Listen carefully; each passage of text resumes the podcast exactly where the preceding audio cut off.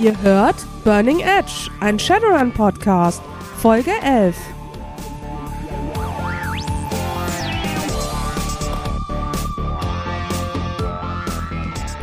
Hallo und herzlich willkommen zu Burning Edge Folge 11, die Folge, die zwar verspätet ist, aber nicht ganz so verspätet wie Folge 10. Äh, wir reden heute über Drachen und Sister Panic ist leider immer noch mitten in ihrer Diplomarbeitsphase und hat überhaupt keine Zeit. Deswegen musste ich einen, einen anderen Co-Host organisieren.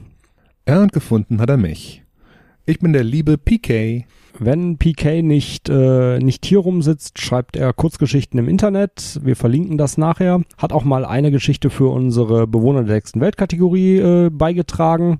Und ja, wir hoffen, dass er das jetzt hier auch einigermaßen gut hinkriegt. Ah, ich bin optimistisch. Du weißt, ich weiß, was ich tue. Meistens. Meistens. Okay, ähm, ja, News. Es ist wieder einiges passiert seit unserer letzten Folge. Das könnte daran liegen, dass wir wieder, wieder verspätet sind, aber meine Güte. Ähm, neu erschienen wichtig ist das Critter Compendium. Ja, sie waren beim Namen wieder sehr kreativ. Critter Compendium. Naja, ja, es enthält das, was draufsteht. Es sind alle Critter drin, die man so braucht. Es sind Regeln für äh, Kriegsformen drin. Es sind Regeln für Cyberware bei Crittern drin. Es ist eine Preisliste drin für, für Critter und auch der Lebensstil, den man haben muss, damit man sich das Viech leisten kann. Wer also schon immer mal einen Höllenhund haben wollte, äh, findet jetzt den Preis dafür. Aber Vorsicht, es gibt auch viele Critter-Schutzgruppen, die dir dann aufs Dach steigen könnten. Und weiterhin angekündigt sind Datapulse für Teilgebiete der ADL. Das sind dann, werden dann wohl einmal die SOX, einmal Österreich und Berlin. Gut, Österreich ist nicht Teil der ADL, aber Teil des deutschsprachigen, äh, der deutschsprachigen Welt. Auch wenn das manche Leute anders sehen. Willst du jetzt wieder damit anfangen, dass der Wiener Kontraproduktiven keine deutsche Künstlergruppe war? Sowas in der Art, ja. Äh, äh, es sollen halt kurze Überblicksbände sein, die voraussichtlich erstmal nur als PDF erscheinen. Soweit ich weiß, ist da noch keine, keine Ankündigung erfolgt darüber, dass die irgendwie gesammelt gedruckt werden, werden könnten oder so. Was mich persönlich sehr freuen würde, wenn sie dann gesammelt gedruckt werden, wenn sie alle draußen sind. Ja, dann hast du noch ein paar Bücher mehr, die hier rumstehen können. Ja, meine Güte, man muss es ja irgendwie die Wohnung vollkriegen. Du warst mit Sicherheit im letzten Leben Bibliothekar. Ich kann dieses Gerücht weder bestätigen noch dementieren. Ich will die So. Kristallkugel befragen. So, bevor wir uns jetzt noch mehr um Kopf und Kragen reden, ähm, gehen wir weiter zum Hauptteil Drachen. Und da stellt sich zunächst erstmal die Frage, was sind eigentlich Drachen? Drachen sind, was Shadowrun angeht, etwas ganz Interessantes und Schönes. Wir bleiben mal erstmal bei der Biologie. Drachen teilen sich in, in Unterkategorien auf. Äh, fangen wir an mit den westlichen Drachen, weil die sind storytechnisch mit am meisten vertreten. Westliche Drachen kann man sich vorstellen. Jeder, der ansatzweise mal was mit Fantasy zu tun hatte, der weiß, wie ein westlicher Drache aussieht, ist so die klassische europäische Vorstellung davon. Große, reptilienartige äh, Viecher mit großen Schwingen, Feueratem und allem. Genau, wichtig bei westlichen Drachen ist es die Beine zählen. Äh, funktioniert ähnlich wie bei Ameisen und Spinnen. Ist also, westliche Drachen haben vier Beine plus zwei Flügel. Und sie haben an ihren Vorderläufen die Möglichkeit, äh, die Daumen gegenüber der anderen Finger zu stellen. Das heißt, die Viecher sind verdammt geschickt damit. Ja, westliche Drachen kommen, wie der Name schon sagt, größtenteils in, in Europa, dem, dem Balkan und Nordamerika vor. Und man darf sich die Drachen jetzt auch nicht so vorstellen, also wenn man Shadowrun nicht so viel am Hut hatte und jetzt vorstellt, ja, Drachen, das sind dann diese großen, fiesen Dinger, die durch die Luft fliegen und einfach irgendwo mal was anzünden oder so oder äh, Heldentrupps, die losgeschickt werden, die Drachenplage beseitigen. Nein. Shadowrun-Drachen sind hochintelligente Viecher, die in der Weltpolitik mitspielen. Genau, auch da kommen wir nachher noch zu einigen westlichen Drachen, die das tun. Folgen wir der Sache weiter, wenn es westliche Drachen gibt, muss es eigentlich auch östliche geben. Auch da kann man wieder das klassische Bild sehen. Ähm, ich sag mal, platt in chinesischen Restaurants oder so gibt's immer diese, diese schönen Bilder von äh, diesen großen Drachen, die so ein bisschen schlangenartig sind. Das sind dann die östlichen Drachen, Genau, die haben zwar Beine, aber keine Flügel, aber können trotzdem fliegen. fliegen aber trotzdem und sind von den Farben her meistens äh, grün, rot, blau gemischt Oder auch etwas knalliger, je nachdem. oder auch etwas knalliger. Äh, da ein kleiner Punkt, der erste Drache, der in, in Shadowrun gesichtet wurde, war tatsächlich ein östlicher Drache. Ja, das war in Japan, der ist am Mount Fuji rumgeflogen. Eine wilde Zeit, äh, 2012, die Magie erwacht. Und auf einmal, äh, also sitzt in, sitzt in Tokio praktisch in der Schnellbahn, guckst nach draußen und denkst plötzlich, okay, bin ich so früh am Tag besoffen oder fliegt da gerade ein Drache rum? Wenn wir von den östlichen Drachen, die, wie der Name sagt, größtenteils in China und in Japan vorkommen, äh, noch weiter nach Osten gehen, kommen wir wieder im Westen raus, in, in Amerika. Oder Südamerika genauer gesagt. Oder Südamerika genauer gesagt, wo es die gefiederten Schlangen hat. Die kennt, vielleicht, kennt man vielleicht jetzt nicht ganz so gut. Gefiederte Schlange ist äh, ein, ja, mythisches Symbolbild aus dem südamerikanischen Bereich. Muss man sich ähnlich wie einen östlichen Drachen vorstellen, halt auch wie eine Schlange in etwa, aber halt mit Gefieder, das auch ziemlich bunt ausfallen kann. Und ohne Beine? Ja, sie haben Hinterbeine, aber sie, die Vordergliedmaßen äh, enden halt in Flügeln. Und damit haben wir fast alle Sachen durch. Es gibt noch die Leviathane. Das ist die letzt äh, bekannt gewordene Drachenart. Wo man auch, wo man sich in Shadowrun intern auch nie, lange nicht einig war, ist das jetzt ein Drache oder nicht? Da es aber auch davon eine große Variante gibt, äh, wurde das dann nachträglich als, als endgültig als Drachen, Drache äh, klassifiziert. Man nennt sie auch Leviathane. So habe ich sie eben genannt. Vom Aussehen her sind es im Grunde genommen große Seeschlangen. Oder halt Seedrachen. Oder halt Seedrachen. So, springen wir weiter zu äh, etwas, etwas merkwürdigeren Unterformen, den sogenannten Drakes. Drakes sind nicht ganz so groß, aber sind dadurch interessant, es sind praktisch Gestaltwandler. Genau, die meisten Drakes haben eine, eine Drachengestalt, die im Grunde genommen aussieht wie ein kleiner Drache ihrer jeweiligen Kulturform und eine metamenschliche Gestalt, die sie auch ganz normal zwischen hin und her wechseln können. Drakes sind ähm, nicht natürlich entstanden, sondern geht man davon aus, dass sie von großen Drachen erschaffen wurden, weil diese kompetentere Diener brauchten als normale Metamenschen. Das ist ja allgemein so ein Problem. Der, Men der Metamenschheit ist ja nicht zu trauen. Da kommen wir nachher auch nochmal zu Dracheninteraktionen mit der Metamenschheit. Jedenfalls haben die großen Drachen angeblich die Drakes erschaffen. Das ist aber passiert äh, noch in der vierten Welt, höchstwahrscheinlich, nicht in der fünften oder sechsten. Und mit dem Wiederaufkommen der Drakes in 2057 war, meine ich, der erste. Und im Zuge der Hellischen Kometenvorbeifahrt wurden es da nochmal ein paar mehr sind viele große Drachen im Moment damit beschäftigt, Drakes wieder einzusammeln und als Diener zu benutzen. Während viele Drakes das wiederum nicht wollen, weil sie doch lieber ihr freies und, und eigenes Leben leben wollen, da gab's einiges hin und her. Ja, kann man ja auch verstehen. Ich meine, wenn du so ein Drake-Gestaltwandler bist, du bist in der Nahrungskette schon verdammt weit oben, du hast Fähigkeiten und Kräfte, damit kommst du verdammt weit. Und auf einmal heißt es von so einem größeren Drachen, der dich einsammelt, hey, du bist jetzt mein Diener. Würde mir auch stinken. Andererseits sagt man halt zu einem großen Drachen dann auch nicht, nö, bin ich nicht. Man sollte sich nie mit Drachen einlassen. Und wenn man sich mit einem eingelassen hat, sollte man auf keinen Fall versuchen, ihn zu verarschen. Und jetzt, wir haben es ja schon mehrmals erwähnt, große Drachen. Das ist nochmal eine Subkategorie. Da sind die Drachen selber auch äh, relativ, ähm, relativ uninformationsfreudig, wie man ein großer Drache wird. Es gibt da Schätzungen, dass es einfach mit dem Alter kommt, aber es ist die Frage, wird jeder Drache dann irgendwann ein großer Drache? Weil Problem ist auch, Drachen leben praktisch ewig. Das ist ein Sie sehen das aus völlig anderen Zeiträumen, als Menschen das tun würden. Wir haben noch keinen Drachen gefunden, der in Altersschwäche gestorben ist. Lass es uns so ausdrücken. Wir suchen weiter.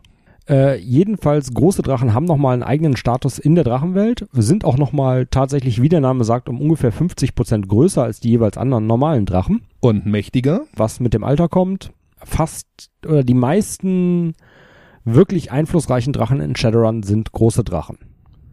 Ja, denen pinkelt keiner mehr ans Bein. Ja, die besitzen eigene Konzerne, werden zum Präsidenten gewählt, solche Sachen. Wobei man da natürlich auch nicht unterschätzen sollte, wie viel Schwierigkeiten einem schon ein normaler Drache machen kann. Also nur weil es größere gibt, heißt das noch lange nicht, dass die, dass die normalen keine Probleme sind.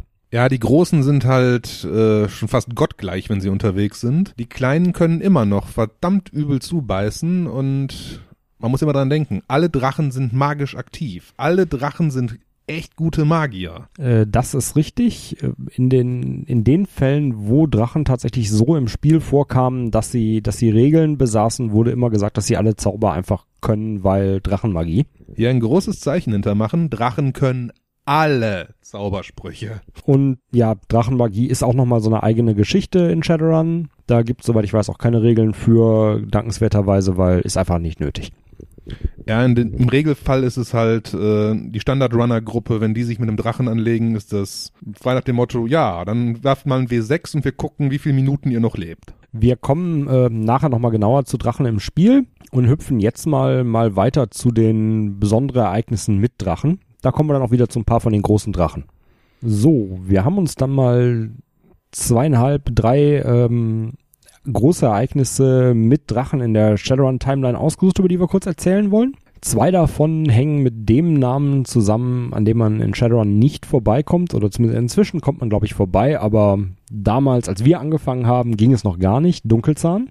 Ja, die alten Zeiten. The Big D. Der Drache, der als erstes tatsächlich aufgetaucht ist und mit der Metamenschheit geredet hat und nicht einfach nur ähm, seine, seine Einflussspielchen getrieben hat. Ja, Dunkelzahn verdankt die Metamenschheit, dass sie überhaupt wusste, was zum Teufel überhaupt los ist, als 2012 die sechste Welt erwacht ist. Genau, er war da ein bisschen spät mit, mit den Informationen, aber er hat sie wenigstens rausgerückt. Dunkelzahn hat seinen Hort am Lake Louise in Amerika, wenn ich mich da jetzt nicht total irre.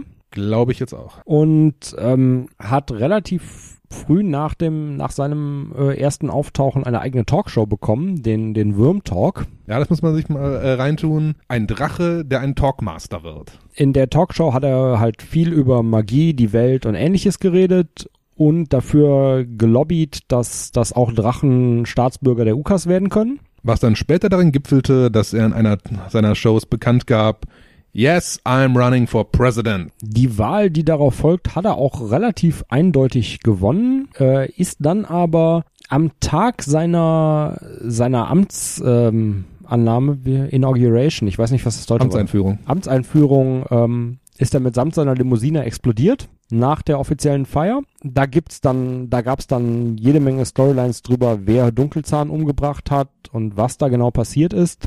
Das ist aber eine Geschichte, das sollte man dann lieber selber in den Romanen nachlesen, weil da hängt unheimlich viel Lore mit dran. Wir wollen da auch nicht zu viel spoilern. Es ist jedenfalls kein straightforward äh, Attentat gewesen. Beschrieben wird das Ganze in der, in der Drachenherz-Saga von Jack Coke. Das sind die Bücher Fremde Seelen, der Cyberzombie und bis zum bitteren Ende. Sollte man als Shadowrun-Fan auf jeden Fall gelesen haben. Gehören definitiv zu den Romanen, die man gelesen haben sollte. Wenn man die Shadowrun-Romane mag. Wenn man da gar nichts mit anfangen kann, nur das Rollenspiel mag, ist das auch völlig okay, aber man kann aus den Büchern immer sehr viel ziehen, was man auch später im Spiel gut benutzen kann, weil durch nichts lernt man die Welt besser kennen als durch Geschichten. Das Ganze endete dann jedenfalls damit, dass Dunkelzahns Vize Kyle Hefner Präsident wird. Und dass Dunkelzahns Testament auftauchte, das die Welt nochmal ein bisschen weiter durcheinander gewirbelt hat. Genau, das ist dann das nächste große Ereignis mit Drachen. Dunkelzahns Testament. Dunkelzahn hat ein relativ umfangreiches Testament verfasst vor seinem Tod, in dem er im Grunde genommen alles und jeden, das er besessen hat, irgendwo untergebracht hat. Er hat sehr viel vererbt an sehr viele Leute und hat bei jedem Punkt praktisch eine Agenda gehabt, warum derjenige das und das haben muss. Es gibt dann ähm, tatsächlich ein, ein Sourcebook aus der dritten Edition oder ist das noch zweite? Ich glaube, es ist schon dritte. Bin mir gerade auch nicht sicher, aber eins von beidem, äh, in dem die wichtigsten Plothooks für Shadowrun aus diesem Testament drin sind. Äh, wir werden da jetzt auch bei weitem nicht auf alle eingehen. Größere Sachen sind, er hat damit die Draco Foundation gegründet mit seinem Testament. Er hat ein ordentlich großes Aktienpaket von Renraku äh, praktisch verschenkt. An den Sicherheitschef Miles Lanier von Fuji was natürlich für die AAA-Konzerne ein ziemliches Problem darstellte. Genau. Diese ganze Story endete damit, dass äh, Miles Lenier Renraku wieder verlassen hat, seine Aktien wieder verkaufen musste und äh, zusammen mit, mit Richard Villiers äh, Novatech gegründet hat. Und wir alle wissen, Fuji ist kurz darauf dann pleite gegangen und verschwunden. Genau. Die Reste von Fuji sind bei Renraku, Shiawase und bei Novatech gelandet. Das große fressende Aasgeier praktisch. Weiterhin hat er jede Menge magische Einzelgegenstände vererbt ähm, an die Wushing-Erben, die einen der, der Münzen des Glücks und an irgendjemanden einen Pass nach Tibet rein und alle möglichen anderen Sachen. Kurzer Exkurs, äh, Tibet ist in der Shadowrun-Welt praktisch völlig isoliert. Da, da tobt ein riesiger Mana-Sturm drum. Wer nach Tibet will, äh, das ist praktisch dann schon eine ganze Abenteuerkampagne für sich. Und es gibt auch noch einige ähm, Sachen, die auf den ersten Blick nicht ganz offensichtlich sind. Er hat äh, einen, einen Fruchtkuchen an jemanden vererbt, äh, was darauf anspielt, dass er sich mit einem anderen großen Drachen einen quasi Spiel geliefert hat, wo sie sich gegenseitig immer diesen Fruchtkuchen zugeschoben haben. Drachen haben eben einen seltsamen Sinn für Humor und sie haben die Ewigkeit Zeit, um ihn auf die Spitze zu treiben. Also jedenfalls die, die straightforward Sachen waren noch die harmlosen aus diesem Testament. Weiterhin wurde in diesem Testament auch ähm, bestimmte Challenges gestellt. Es gab, gibt eine, wer eine vernünftige, nicht tödliche Crowd Control Methode baut, die über so und so viel Meter akkurat ist, kriegt so und so viel Millionen Nuyen. Wobei man wieder einen gewissen Humanismus sieht. Weil Crowd Control, sechste Welt, äh, sieht normalerweise in den meisten Ecken der Welt so aus, dass man da, da mal eben mit dem schweren MG in die Menge hält. Und sowas wäre da doch sehr praktisch. Genau, man kann nur hoffen, dass den Leuten die Gummikugeln nicht ausgehen bei ihren schweren MGs. Aber ja, Dunkelzahns Testament hat die Welt dann nochmal ganz gut in Aufruhr versetzt. Neben Dunkelzahns Testament hat äh, sein Tod vor dem Watergate Hotel auch einen, ähm, ja, einen Riss in den Astralraum gebildet. Einen sogenannten Mana-Riss. Genau, aus dem unter anderem die, die beliebten Shedim äh, gekommen sind. Wenn wir mal eine Folge über magische Bedrohung machen, gehen wir auf die genauer ein. Die Viecher sind einerseits ziemlich eklig, andererseits für einen Spielleiter ein ewiger Quell der Erheiterung. Genau. Und äh, Ghostwalker, ein weiterer großer Drache, der vorher nicht auf der auf der normalen Ebene äh, unterwegs war, ist jetzt da und hat angefangen erstmal damit, dass er Denver erobert hat. Da hängt dann auch noch wieder eine Menge Geschichte mit einer Menge Lore mit dran. Genau, da gehen wir jetzt auch nicht weiter drauf ein, weil sonst wird die Folge einfach äh, viel zu lang und wir versuchen es heute mal was kürzer zu halten. Dunkelzahn war zu seinem, zum Zeitpunkt seines Todes Loremaster der Drachen. Hier wieder kurzer Exkurs. Man muss dazu sagen, die Drachen fliegen nicht einfach so durch die Gegend oder sowas. Nein, ja, es gibt einen weltweiten Rat der Drachen praktisch gesehen. Die sind untereinander vernetzt, organisiert, haben Allianzen, Feinde. Das Ganze läuft praktisch auf ihrer eigenen Ebene ab, wo ihnen auch so ziemlich keiner reinreden kann, kann und darf und würde, weil wie gesagt, wenn die großen Drachen sich treffen und sich beraten, was denn überhaupt los ist, das ist ungefähr so, als wenn die, äh, die Götter sich auf dem Olymp treffen. Das ist so ungefähr die Schwierigkeit. Und einer oder der große Titel unter den Drachen ist halt eben der Loremaster, der damit, ähm, der einerseits Sprachrohr der Drachen äh, zu anderen Drachen ist und ähm, damit beauftragt, dass das Wissen der, der Drachenheit quasi zu bewahren und zu schützen. Das war jedenfalls Dunkelzahn und nach seinem Tod ist das wie üblich ähm, anscheinend üblich, man weiß es nicht genau, äh, zu Kämpfen darum gekommen. Die hat Lofür für sich entscheiden können. Lofir ist auch ein ganz wichtiger Drache, der, wenn man es so sagen kann, den größten Konzern, also Triple, äh, AAA-Konzern, den es auf weltweit gibt, Sada Krupp, äh, praktisch besitzt. Ja, wir haben es ja im Special schon erwähnt, er ist nicht mehr der größte, er ist nur noch der zweitgrößte. Ah, okay. Habe ich erfolgreich vergessen, Entschuldigung. Ja, nicht so schlimm. War jetzt auch gerade erst im Megakonzernbuch. Jedenfalls, er ist danach Lawmaster geworden und das führt mehr oder weniger direkt zum, zum dritten unserer Drachenthemen, Drachen in der Welt, das äh, der große Drachenbürgerkrieg. Wir gehen da jetzt auch bewusst nicht auf Details ein, weil ähm, A sind es zu viele, B sind die uns über zu viele Bücher verteilt, die wir nicht äh, im Moment nicht zur Verfügung haben. Und C, das Thema Drachenbürgerkrieg wird ziemlich stiefmütterlich behandelt zurzeit. War in der vierten Edition halt ein größeres Thema. Jetzt momentan Informationen sehr spärlich und es kommt halt eher darauf an, wie es ausgegangen ist. Genau, wir haben jetzt eigentlich nur noch mit dem Fallout zu tun. Im Grunde seines Herzens ging es in diesem Drachenbürgerkrieg um verschiedene Herangehensweisen der Drachen äh, an das Leben untereinander und an die Metamenschheit. Äh, auf der einen Seite haben wir da Hesterby in ihrem Hort am Mount Chester in, ist das noch Tirtangia oder ist das schon? Ich kann es dir gar nicht genau sagen. Geografie war nie so meins. Jedenfalls da in der Ecke, die Dunkelzahns Kurs des näher mit der Metamenschheit zusammenarbeiten und mehr Informationen an die Metamenschen geben, weiterverfolgen wollte. Äh, auf der ganz anderen Seite stand Alames, Lofers Bruder übrigens, der der Meinung war, dass äh, Metamenschen idealerweise ähm, Medium Rare zu genießen sind und das auch ohne Probleme gemacht hat, der sich im Gemito Sprawl,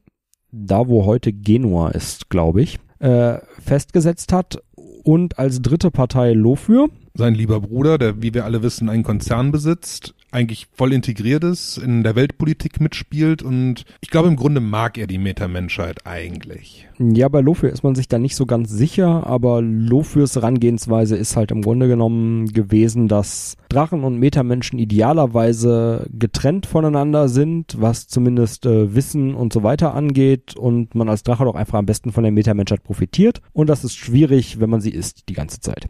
Ja, weil wenn man anfängt, sie zu fressen, äh, wie sollen sie dann Vertrauen aufbauen? Irgendwann gehen einem die Untertanen aus und zu viel Wissen sollte man die Metamenschheit auch nicht einfach so abgeben. Ich meine, man sollte auch nicht einem Höhlenmenschen unbedingt eine Atombombe dahinstellen und sagen, hier drück mal ein paar Knöpfe. Und das Ganze hat wiederum Verbindung zum Amazonienkrieg von zwischen Aztlan und Amazonien bei dem es Aztlan gelungen ist, einen amazonischen Drachen gefangen zu nehmen, hinzurichten wegen Kriegsverbrechen und zu sezieren. Was den großen Drachen natürlich auch nicht besonders zusagte, weil sie wollen halt nicht so viele Informationen rausgeben und dass einer von ihnen jetzt da seziert wurde, äh, ja. Genau, das war das, das große Problem. Ähm, Helstaby hat dann dafür gesorgt, dass der große Drache Sirurg von den ähm, von der UN quasi gefangen genommen wird und als Kriegsverbrecher verurteilt werden sollte. Die großen Drachen haben dann später entschieden, dass er nur ähm, unbefristet ähm, festgesetzt, also gefangen gehalten wird, aber seinen Hort nicht verliert, was in Drachenkreisen anscheinend ein wichtiger Prestigepunkt ist. Ja, so ein Drachenhort, das ist Heimat, Rückzugsort und alles. Drachen scheinen also ein bisschen ortsgebunden zu sein. Ganz klein bisschen. Alames und sein, seine ähm, Gefolgsleute im Gemito-Sprawl wurden dann von einer großen Offensive von Lofür, jeder Menge Söldnern und Shadowrunnern, 20 weiteren normalen Drachen plus zwei weiteren großen Drachen äh, aufgerollt und ausgelöscht. Den Todesstoß auf Alames haben anscheinend Shadowrunner ge geführt. Man stelle sich das mal vor. 20 Drachen. Und das ist nur ein kleiner Teil davon. Was für eine Party das gewesen sein muss. Den sind wir jedenfalls jetzt los. Hoffentlich diesmal endgültig, weil der ist schon mal in einem Roman vorher getötet worden. Das ist noch so eine Sache mit äh, so einem großen Plot-Device wie Drachen. Man zaubert sie dann doch zu gerne wieder aus dem Hut. Beim letzten Mal waren es orbitale Lasergeschütze, die ihn umgebracht haben. Und auch da waren wieder Shadowrunner beteiligt. Man könnte fast meinen, es läge im Titel des Spiels. Ja, Shadowrunner, seltsam. Was wir in der Welt von Shadowrun dauernd irgendwo Shadowrunner auftauchen. Ja, äh, Hestaby ist vom großen Drachenhaarrat verurteilt worden, hat ihren Hort verloren, der ist von den anderen Drachen aufgeteilt und ähm, verein, vereinnahmt worden. Ihr das Gebiet, in dem sie saß, der Mount Chester, ist größtenteils die Wälder da sind niedergebrannt worden, die Schamanen, die dort ihre Gefolgsleute waren, sind größtenteils getötet worden. Und Hestaby ist jetzt irgendwo im Untergrund unterwegs man merkt, wenn äh, die Drachen sich kloppen, gibt's dann auch schon mal den ein oder anderen klitzekleinen Genozid. Äh, Hestaby ist auch der Drache jetzt, der noch aktiv in, im Jackpoint-Meta äh, mitspielt als The Orange Queen. Wenn man da also die Kommentare in den, in den Regelbüchern sieht von, von Orange Queen, weiß man also, es ist ein Drache dahinter. Lofür hat den Titel des Lore Masters dann abgegeben, nachdem er das Urteil gegen Sirok gesprochen hat. Der neue Lore Master ist Celedir, der große Anteilshaber von Nova, Novatech. Nova, Neonet? Neonet ist. Novatech war der alte Name. Und man merkt wieder, Drachen, Großkonzerne und alles integraler Bestandteil äh, des Shadowrun-Lores, der großen Politik. Die kontrollieren da eigentlich alles und mischen sich immer weiter ein. Genau, und damit gehen wir auch zum äh, weg von der Geschichte der Drachen äh, hin zu unserem nächsten Themenpunkt. Wie setze ich Drachen eigentlich am besten im Spiel ein? So, Drachen im Spiel, ähm, da gibt's ja auch wieder mehrere verschiedene große Herangehensweisen. Man kann da fast schon sagen, Religionsfrage. Ja, ist schon so ein bisschen Religionsfrage. Es gibt einmal die D&D-Fraktion. Ne? Alles, was einen Statblock hat, kann ich auch umbringen bietet sich bei Shadowrun je nachdem an, weil Drachen haben einen Statblock, aber wenn man sich den mal anschaut mit Verstand. Ja gut, aber das ist ja, das ist ja die rechnerische Frage. Ne? Sobald es einen Statblock hat, kann ich es rechnerisch irgendwie umbringen und in der vierten Edition oder in der dritten, ich bin mir gerade auch nicht sicher, in einem Zusatzbuch wurde jedenfalls auch Lofür Statblock veröffentlicht. Und rein theoretisch ist der tötbar. Also klar, nicht mit der normalen Anfangs-Shadowrun-Runde, aber mit allem, was die Regelbücher hergeben, kann man ihn durchaus kriegen Power Gaming pur, dann könnte man es irgendwann schaffen. Ist schwierig, bin ich nicht wirklich ein Fan von. Also generell die Idee, diesen Statblock zu veröffentlichen, war halt schon nicht so besonders gut. Das ist ungefähr so, als wenn man äh, sagt, ja, für die Lovecraft-Fans, ich veröffentliche jetzt einen Statblock für Cthulhu. Gibt einen Grund, warum äh, in den Cthulhu-Rollenspielen die großen alten nie Statblocks haben und ähm, ja, wer sich direkt mit einem großen Drachen anlegt, äh, kriegt natürlich zu Recht aufs Maul. Andererseits kommen die meisten Shadowrunner auch nicht in Verlegenheit, direkt mit einem der großen Drachen zu interagieren. Ja, weil die Standard-Shadowrun-Runde, einfach mal so gesagt, ist zu unwichtig dafür. Ich meine, um die kleine Straßengang um die Ecke kümmert sich auch nicht der Präsident der Vereinigten Staaten persönlich. Genau. Die andere mit die andere große Methode, Drachen im Spiel einzusetzen, ist halt, sie als, als Drahtzieher im Hintergrund laufen zu lassen. Hierbei gibt's immer wieder schöne Möglichkeiten, sowas, dass man halt sagt, dass die Runner plötzlich halt über die Kampagne rauskriegen können, oh, die Aufträge, die wir hatten, kamen von dem und dem Drachen. Könnte dann auch sein Moment sein, wenn sie dann gerade überlegen, ob, wir, ob sie diesen Job jetzt machen sollen oder ob sie den Johnson jetzt übers Ohr hauen sollen und dann plötzlich feststellen, ähm, da steht ein Drache im Hintergrund und zieht die Fäden. Ist immer gut für ein bisschen Bonus-Paranoia. Oh yeah. Und es gibt noch eine große Rangehensweise, der viele Leute folgen, ist einfach, dass Drachen nicht gar nicht mit Shadowrunnern in irgendeiner Form interagieren, weil, weil es halt nicht wichtig genug ist, weil es nicht in den eigenen Stil passt. Wenn man nicht irgendwas mit großen Intrigen machen will, bieten sich Drachen oft auch einfach nicht an. Ja, die meisten Runden haben ja die große Weltpolitik nicht mit drin oder spielen sich auf Straßenlevel-Niveau ab. Von daher, wie sinnvoll wäre es beispielsweise, wenn äh, ein paar Anfänger-Runner dann von Lofi einen Auftrag kriegen oder so oder auch nur ansatzweise mit dem Kontakt kriegen. Ist dann so die Frage nach Stil des Spielleiters, Stil der Runde. Ich meine, wenn man die große actionreiche Runde spielt mit groß Drama und Hollywood-mäßig, klar, dann passt da ein Drache wunderbar rein. Aber wenn man jetzt eher Realismus hat und die Geschichten klein und persönlich halten will, dann macht das keinen Sinn. Nee, nicht wirklich. Wobei es halt auch in den Büchern oft Punkte gibt, die das, die das anbieten, dass man Drachen näher, näher auftreten lässt. Also gerade was immer mal wieder erwähnt wird, ist, dass Lofe wohl durchaus öfters in, in einer seiner menschlichen Gestalten tatsächlich direkt als Johnson in Auftritt äh, ja, hier nochmal kurzer Exkurs, hatten wir, glaube ich, am Anfang nicht gesagt. Praktisch alle großen Drachen haben noch so ein, also von Zaubern her die Gestaltwandlung. Das heißt, sie können als Menschen auftreten. Und sie haben genügend Initiaten gerade, um ihre Aura auch entsprechend zu maskieren. Angeblich jedenfalls macht Lo für manche seiner Shadowrunner-Geschäfte persönlich als äh, Herr Brackhaus. Warum er das tun sollte, äh, wird im Lore nicht wirklich äh, ersichtlich, aber es ist schon ein schöner kleiner Hook, der da gegeben wurde, dass man als Spielleiter ansetzen kann und sagen kann, ja, da ist ein gewisser Herr Brackhaus bei euch und hat einen Auftrag für euch. Und bei denen, die halt das Hintergrundwissen haben, wird es dann direkt klingeln und oh, oh. Genau, da gibt's auch in der Geheimnisse der Macht-Trilogie ähm, taucht ein Schmidt auf, der sich, äh, ein Johnson auf, der sich Herr Enterich nennt. Im Englischen Mr. Drake. Sehr unauffällig sehr unauffällig. Da kam, meine ich, auch am Ende raus, dass es sich tatsächlich um Lofür handelt in dem Falle. Kann ich dir jetzt gar nicht mehr genau sagen. Ich bin mir auch nicht hundertprozentig sicher, aber ich weiß, dass er zumindest stark involviert ist in die ganze Geschichte und es wird zumindest offen gelassen, ob es tatsächlich Lofür war, der da selber Hand angelegt hat oder ob das nur einer seiner Handlanger war, der für ihn gearbeitet hat. Und wenn man dazu halt weiß, dass fast alle Zelda Krupp äh, Johnsons sich Brackhaus nennen, weil es ja viel zu einfach wäre, das als direkten Hinweis äh, liegen zu lassen, sondern nein, die heißen alle so, aber es könnte in dem einen Fall halt sein, dass es sich, dass es Lofe selber ist. Und wieder spielen wir ein klein bisschen mit der Paranoia der Spieler. In unseren Runden, den im letzten Jahren hatten wir eigentlich keine größeren Drachenereignisse mehr drin. Also ich habe in meiner Spielleiterkarriere einmal einen Run gehabt, wo ein Drache im Hintergrund die Fäden zog, aber die Spieler hatten eigentlich genug Informationen, um drauf zu kommen, dass da wirklich ein Drache hintersteht letztlich. Sie sind nicht drauf gekommen. Es war auch storytechnisch nicht so wichtig. Es sollte eigentlich nur ein kleines Gimmick sein. Genau, und ich vermute, dass das in den meisten Fällen äh, die Rolle der Drachen bleibt, dass sie halt äh, Gimmicks im Hintergrund sind, weil sie halt durch durch ihre, ihr Aufkommen in der Welt, wie sie dargestellt werden, wie sie beschrieben werden, zu schade sind, um sie im Kampf zu benutzen. Und dann natürlich nicht nur zu schade, sondern auch zu mächtig. Ja, das läuft halt dann in zwei mögliche Richtungen. Einmal der Drache taucht unerwartet auf, dann ist es meistens eh vorbei, weil das mit den meisten Gruppenwerten dann nicht mehr zu schaffen ist. Oder man kann auch ganz schön dann äh, sagen, okay, da ist ein Drache. Ihr solltet euch jetzt lieber mal verkrümeln und gucken, dass eure Spuren gut verwischt. Genau, und das andere ist halt, ähm, wenn die Runner wissen, dass sie gegen einen Drachen kämpfen, dann kommt es halt runter zu einem reinen, reiner Mathematikspiel. Was muss ich alles ran schaffen, um diese und jene Werte zu über, überwinden?